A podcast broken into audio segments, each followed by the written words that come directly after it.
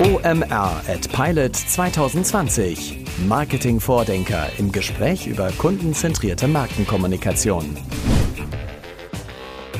Christoph, schön, dass du da bist. Äh, Ja, du hast ein spannendes Thema für uns mitgebracht. Ihr seid eine starke Marke im Automobilvermietung und ähm, ich möchte ganz gerne mit dir von Anfang an anschauen, einfach mal, warum habt ihr euch dafür entschieden und was war die Ausgangsposition, dass wir einfach mal erzählen, was habt ihr gemacht, wie habt ihr die neue Ära bei euch im Marketing sozusagen eingeläutet? Ja, wer von Anfang an dabei ist, hat es ja schon von Philipp gehört. Große Fußstapfen jetzt hier reinzutreten, so ein Entertainer.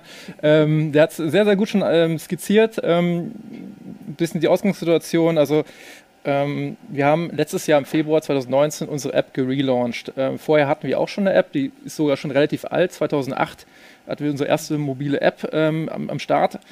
Die hatte insofern das Problem, dass sie eben nur ein Produkt drin hatte, nämlich äh, unser Kernprodukt, das Mietwagengeschäft. Man konnte eben über die App einen Mietwagen in über 100 Ländern buchen. Und ähm, das war eben der Content in der App. Und ähm, das Problem eben bei den Mietwagenbuchungen ist, dass, wir, dass der Mietwagenkunde an sich sehr, sehr heterogen ist. Da ist der Student, der hin und wieder mal umzieht und dann einen Sprinter braucht. Da ist der vielreisende Geschäftsmann, der am Flughafen äh, ein Auto mietet, um zu seinem Kunden zu fahren und das vielleicht mehrmals im Monat macht. Aber auch der Familienvater, der nur alle paar Jahre mal im Urlaub, zum Beispiel auf Mallorca, für den Urlaub eben ein Auto mietet. Das heißt, im, im Durchschnitt über alle Kunden hinweg haben wir eben nur ein bis zwei Vermietungen im Jahr gehabt. Das heißt eben relativ wenig Touchpoints mit dem Kunden. Das heißt, für viele dieser Kunden, die nicht sehr, sehr regelmäßig uns mieten, war sogar die App gar nicht so relevant, weil sie eben die nicht, nicht so oft gebraucht haben im Alltag. Also wieder sehr wenig Touchpoints mit diesem Content, den wir in der App hatten. Dann kam eben ähm, der Relaunch letztes Jahr und dabei ging es eben nicht nur darum, ein, ein neues Interface zu schaffen und das irgendwie optisch schöner zu machen, sondern eben äh, wirklich all unsere Mobilitätsdienste, die wir schon im Unternehmen hatten, jetzt wirklich auch in einer App zu bündeln. Und äh, heute finden Sie eben in der App ähm, in, dem, in dem Bereich Rent eben das klassische Mietwagen-Business, weiterhin Mietwagen in über 100 Ländern. Und dazugekommen ist jetzt der Bereich Share, mein Steckenpferd, ähm, wo, sie eben, äh, wo wir eben unsere Autos als Carsharing-Produkte anbieten, ähm, aber eben auch äh, Partner dabei haben, wie zum Beispiel diese mintgrünen E-Ro- E-Roller von Tier, die sie auch bei uns in der App mit ihrem Six-Profil in der Six-App mieten können. Ähm, eine weitere Säule im, im, im Portfolio von Six ist da eben der Bereich Ride. Dabei geht es um Taxibuchung und Fahrdienstleistungen. Ähm, hatten wir früher auch eine eigene Marke zu mit eigener App MyDriver, haben wir jetzt eben auch in der Six-App zusammengeführt. Ähm, dort sind wir aber für die Taxis, also wir fahren nicht selber die Taxen, sondern sind da irgendwie nur Operator dieses Geschäfts, vermitteln eben auf Kommissionsbasis die Fahrten und haben eben sehr, sehr viele Partner angebunden. Äh, inzwischen sind es 1500 oder über 1500 Partner weltweit mit 1,5 Millionen Fahrern, auf die wir eben über die App zugreifen können. Ähm, das heißt, man muss sich nicht Gedanken machen. Ich kenne es noch so von früher, wenn man irgendwo bei Kumpels mal zu Besuch war in einer fremden Stadt und immer rumfragen musste, wer kennt die Nummer vom lokalen Taxidienstleister 336 äh, 88 oder sowas in die Richtung. Ähm, heute muss man nur die App öffnen und man kriegt angezeigt, was in Lübeck, äh, Bremen oder Berlin eben gerade ähm, der Taxianbieter ist und man bekommt das Taxi eben vermittelt. Und jetzt ganz, ganz neu ähm, bei uns überhaupt äh, als Produkt äh, mitentwickelt worden, ist im, im Juni, Juni diesen Jahres live gegangen, ist eben Six Plus. Das ist ein Auto-Abo, also ein Subscription-Modell. Wer Philipp regelmäßig folgt, der hört das, den Begriff auch häufiger mal, dass das äh, eben ein, ein sehr mehrwertiger Ansatz ist. Ähm, hier können Sie völlig flexibel ein Auto auf Zeit mieten. Ähm, ist ähnlich wie Sie es vom Musikstreaming oder Videostreaming oder sowas kennen. Ähm, man hat einen Fixpreis, da ist alles mit abgedeckt von den äh, Haftpflichtversicherung, Wartung, Instandhaltung. Ähm, bis eben, ja, man kann sich eben monatlich entscheiden, ob man das Abo weiterführen möchte oder nicht, ob man das Auto wechseln möchte, ob man es upgraden möchte, ein kleineres, ein größeres möchte. Genau, das sind so die vier Säulen, die wir jetzt in der App gebündelt haben und damit natürlich neue Produkte äh, kombinieren in der App ähm, und eben jetzt von dem Mietwagen Use Case, den man vielleicht zwei, ein, zwei Mal im Jahr hat, auch noch einen Carsharing Use Case mit reinbringt, den man vielleicht zwei, dreimal im Monat hat oder eben eine Taxidienstleistung, die man auch zwei, dreimal im Monat hat. Insofern haben wir eben viel mehr Content in die App gebracht. Ja, ich habe bis heute gehört, wenn auch ein, ein Turm und ein Gebäude Content ist, dann sind es Autos auf jeden Fall auch. Ähm, also viel mehr Content in der App und damit eben auch eine höhere, ja, einen höheren Nutzwert der App. Insofern können wir einfach die Anzahl der Touchpoints mit dem Kunden dadurch äh, deutlich vergrößern. Ist total spannend, weil ihr tatsächlich Mobilität äh, für euch aufgegriffen habt. Man kennt euch eigentlich als stationäre Autovermietung. Wie macht ihr das eigentlich mit euren Kunden und den Daten? Äh, das ist tatsächlich, glaube ich, das Schmiermittel in dem Flywheel. Ähm, magst du uns da nochmal reinholen? Was muss der Kunde bei euch hinterliegen und welchen Mehrwert hat er eigentlich, wenn er zum Beispiel auch seinen Führerschein bei euch hinterlegt?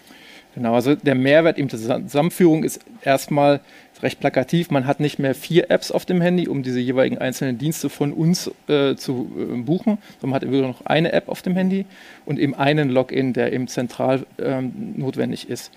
Ähm, hinter dem Profil, was man da eben anlegt in der App, kann man eben verschiedene Datenstufen sozusagen integrieren. Wenn ich jetzt Taxi fahren möchte, brauche ich keinen Führerschein. Entsprechend muss ich auch für diese Nutzung keinen Führerschein hinterlegt haben. Ähm, sozusagen der Endgegner, wenn man so will, ist das Carsharing, weil hier fährt man selber. Das heißt, wir sehen den Kunden nicht, wir übergeben keinen Schlüssel in der Form, sondern der Kunde mietet mit der App am Straßenrand das Auto und öffnet es und fährt los. Entsprechend müssen wir in der App sicherstellen, dass der Kunde im Besitz einer gültigen Fahrerlaubnis ist, dass er eben die, die Person ist, die er vorgibt zu sein, sprich noch ein, ein Personalausweis muss hinterlegt sein und eben ein Zahlungsmittel. Ähm, aber wenn man eben dieses Profil vervollständigt hat, dann kann man wirklich alle unsere Dienste komplett äh, nutzen, muss es aber eben natürlich nicht machen, wenn man eben zum Beispiel den Bereich Carsharing gar nicht für sich ähm, gebraucht. Das heißt also, wenn ich äh, User bei euch bin, muss ich eigentlich einmal nur zum stationären ähm, Schalter bei euch, muss mich nochmal registrieren lassen, dass ihr Lichtbild und Co. abgleicht oder kann ich das komplett digital laufen das lassen? Das geht auch komplett digital inzwischen. Also man wird dadurch einen Registrierungsfunnel geleitet ähm, fotografiert eben den Kreditkarte, Führerschein, sowas ab. Die Daten werden digital erfasst und eben dem Profil ähm, zugeordnet. Man kann dann nochmal rüberschauen, ist die weiß ich, Kreditkartennummer richtig übernommen worden. Äh, wenn die ein bisschen abgenubbelt ist, dann funktioniert das vielleicht mal nicht so gut, aber grundsätzlich ist das ein ganz, ganz ordentlicher Prozess und dann wird man eben freigeschaltet, man bekommt eine Push-Nachricht auf die App und sagt, so jetzt kannst du eben losfahren. Ähm, das ist eben wirklich ein komplett kontaktloser ähm, Vorgang, ähm, was natürlich jetzt gerade aktuell sich wieder als sehr vorteilhaft herausstellt. Ähm, genau, und dann ist man im Grunde ready to ride und man kann eben sämtliche Produkte von uns nutzen, wenn man das Profil angelegt hat, genau. Ja, du hast es gerade schon angesprochen, Corona, kontaktloses Fahren. Die Mobilität hat sich aber auch vor Corona schon verändert. Wir wissen alle, E-Mobilität und Hybrid kam. Wie nutzt ihr eigentlich diese Daten aus eurer Flotte, also um auch eure Flotte zu aktualisieren, also auch euer Angebot entsprechend weiter zu optimieren. Wie funktioniert das bei euch? Na, wir haben einen großen strategischen Vorteil. Alexander Six hat das mal sehr, sehr knackig formuliert und gesagt, wir sind kein Autohersteller, wir sind ein Autohinsteller. Und wo wir die Autos hinstellen und wie viele wir hinstellen, das ist dann eben eine relativ flexible Entscheidung von uns. Ähm, ganz konkret ist zu Corona bezogen. Wir, hat uns eben die Möglichkeit gegeben, ähm, unsere Fahrzeugflotte dramatisch zu reduzieren Anfang des Jahres, als wir gemerkt haben, die Nachfrage geht zurück. Ähm, haben immer noch weit über 100.000 Autos in der Flotte, aber eben konnten da eben flexibel reagieren. Ähm, die Verschmelzung der Dienste ist ist, ist, ist, gar nicht so weit so, so un, unvorstellbar, wie man es irgendwie denken kann, sondern, sondern egal wir über ein Auto-Abo reden oder über das Carsharing oder über das Mietwagengeschäft, am Ende geht es immer darum, ein Auto für eine gewisse Zeit zu vermieten. Ob das am Ende eine Minute ist, wie im Carsharing, oder bis zu mehreren Monaten im Abo. Es geht eigentlich nur um die zur Verfügungstellung eines Autos in der Vermietung. Und äh, das gibt uns eine Menge Flexibilität. Also am Beispiel ähm, Mietwagen ist es eben so, unter der Woche werden die häufiger benutzt, gerade durch die Businessreisen, durch die Geschäftskunden. Am Wochenende stehen die dann im Zweifelsfall am Flughafen oder auf den Parkplätzen äh, rum wohingegen im Carsharing, was eher so ein Privatkundenprodukt ist, ähm, da am Wochenende die Nachfrage hochgeht, weil man eben Ausflüge macht, weil man den Großeinkauf plant, weil man zum schwedischen Möbelhaus fährt, um ein neues Regal zu kaufen.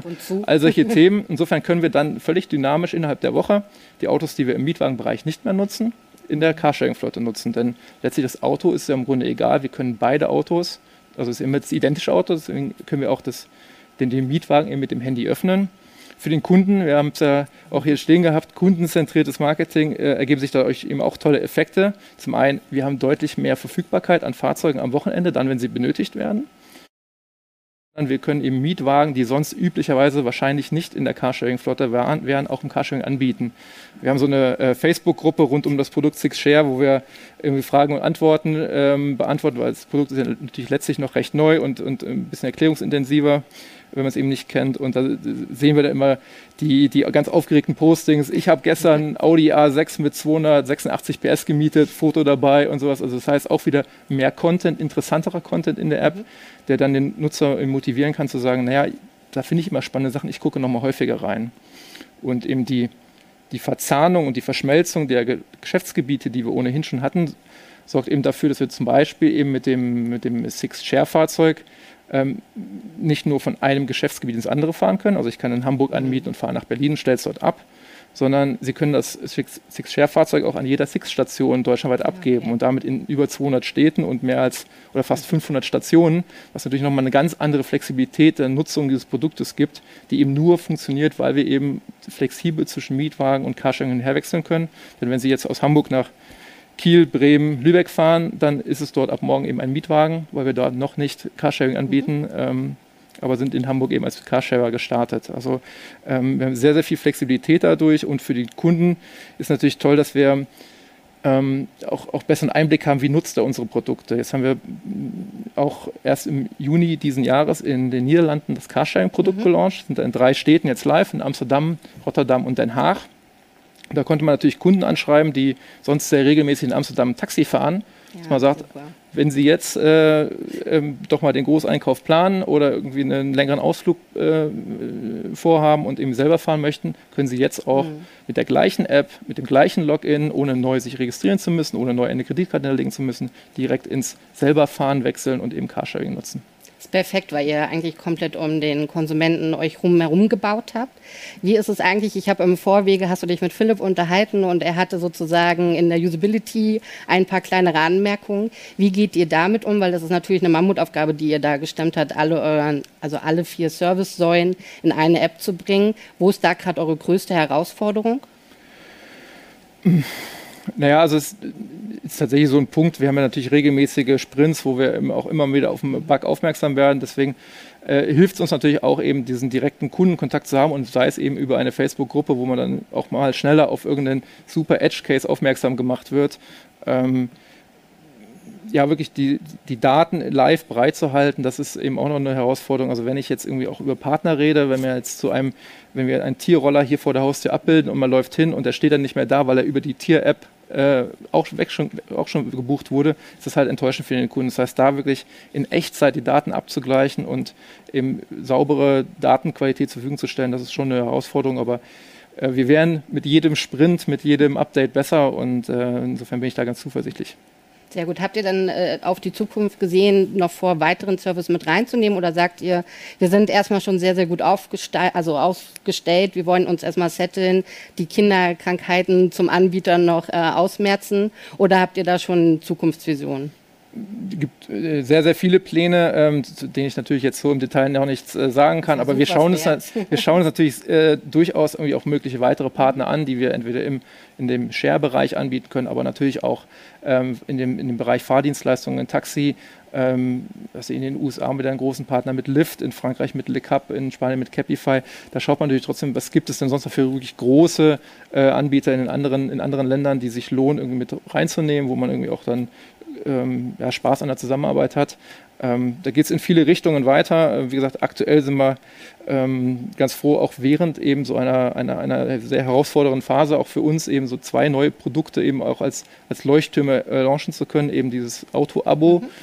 was ähm, eben so einem, so einem Zeitgeist momentan ganz gut ähm, ja, ganz gut abbildet. Ne? Eben wirklich eine Nachfrage nach individueller Mobilität, ähm, und sich trotzdem nicht langfristig zu binden, wie man es im Leasing oder in einer Finanzierung eben hätte, dass man wirklich sagen kann, ich brauche heute ein Auto, das möchte ich heute abholen und ich brauche es einen Monat lang, vielleicht brauche ich es zwei Monate lang, vielleicht brauche ich es auch ein Jahr und vielleicht brauche ich auch nächstes Jahr einen Kombi, weil ich äh, Nachwuchs bekomme, was auch immer, kann dort irgendwie flexibel äh, ähm, agieren, aber habe irgendwie keinen keine Ver Ver Ver äh, Verbindlichkeit, die mich irgendwie lange irgendwie einschränkt oder sowas, gerade wo man momentan ja auch sagen muss, für jeden Einzelnen ist es ja schwierig, lange in die Zukunft zu planen.